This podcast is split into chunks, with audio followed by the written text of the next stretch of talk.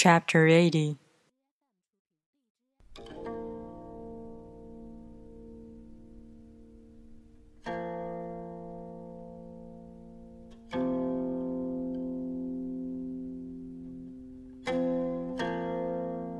If a country is governed wisely, its inhabitants will be content.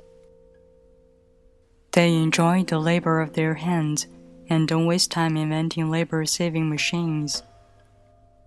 Since they dearly love their homes, they aren't interested in travel. There may be a few wagons and boats, but these don't go anywhere. There may be an arsenal of weapons but nobody ever uses them.